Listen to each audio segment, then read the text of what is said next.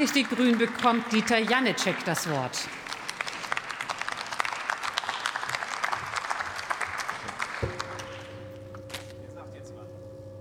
Erstmal neues Wasser. So.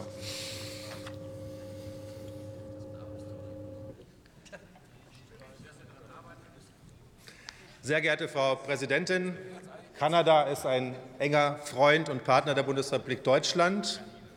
In der Substanz reden wir hier über das Freihandelsabkommen CETA, das, wie Herr Kronberg gesagt hat, seit fünf Jahren in der vorläufigen Anwendung ist und als gutes Abkommen funktioniert und auch im letzten Jahr noch mal einen Zuwachs im Freihandel von 9 Prozent bekommen hat. Die Frage, warum wir jetzt recht reden über die Ratifizierung, hat ja mit folgendem Sachverhalt zu tun.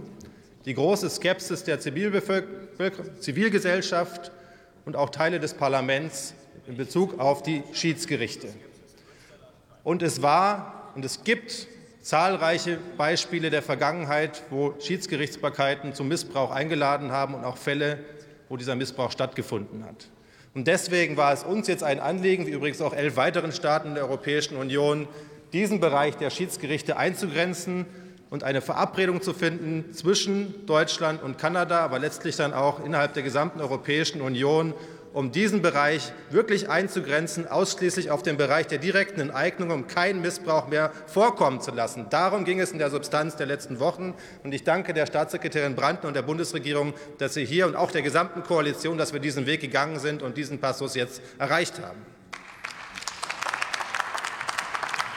Es geht ja darüber hinaus auch, dass wir Skepsis ernst nehmen. Wir wollen den Freihandel vertiefen. Wir werden auch schwierige Diskussionen haben. Auch das Mercosur-Abkommen werden wir sicherlich nicht dann abschließen können, wenn wir nicht zu Regelungen kommen des Schutzes des Amazonas dort. Auch die Wahlen in Brasilien werden da eine Rolle spielen. Das heißt, wir können uns die Partner auf der Welt zwar nicht aussuchen, aber wir müssen auch für unsere Werte einstehen in der Welt. Auch das gehört zusammen.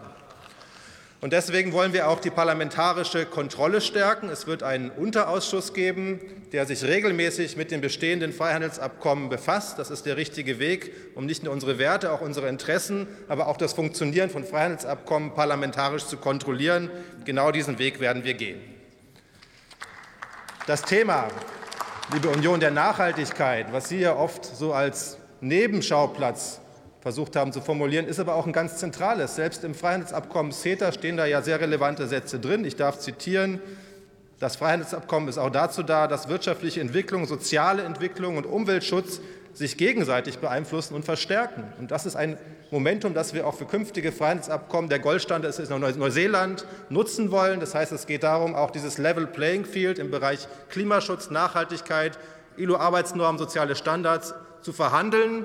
Wir wissen, die Welt ist nicht immer so, wie wir sie uns wünschen. Aber Sie können davon ausgehen, dass das auch Position der Europäischen Union ist, der Bundesrepublik Deutschland, dieser Bundesregierung, künftige Freihandelsabkommen darauf zu überprüfen, dass wir möglichst viel von dem durchsetzen, was ja zum Wohle der gesamten Welt ist, nämlich dass wir eine Klimaebene finden, wo wir gemeinsam Handel finden und dass wir nicht Handel treiben, um Umwelt zu zerstören, soziale Standards zu schleifen, sondern um Wohlstand zu schaffen, sozial und ökologisch. Ich bedanke mich für diese Debatte.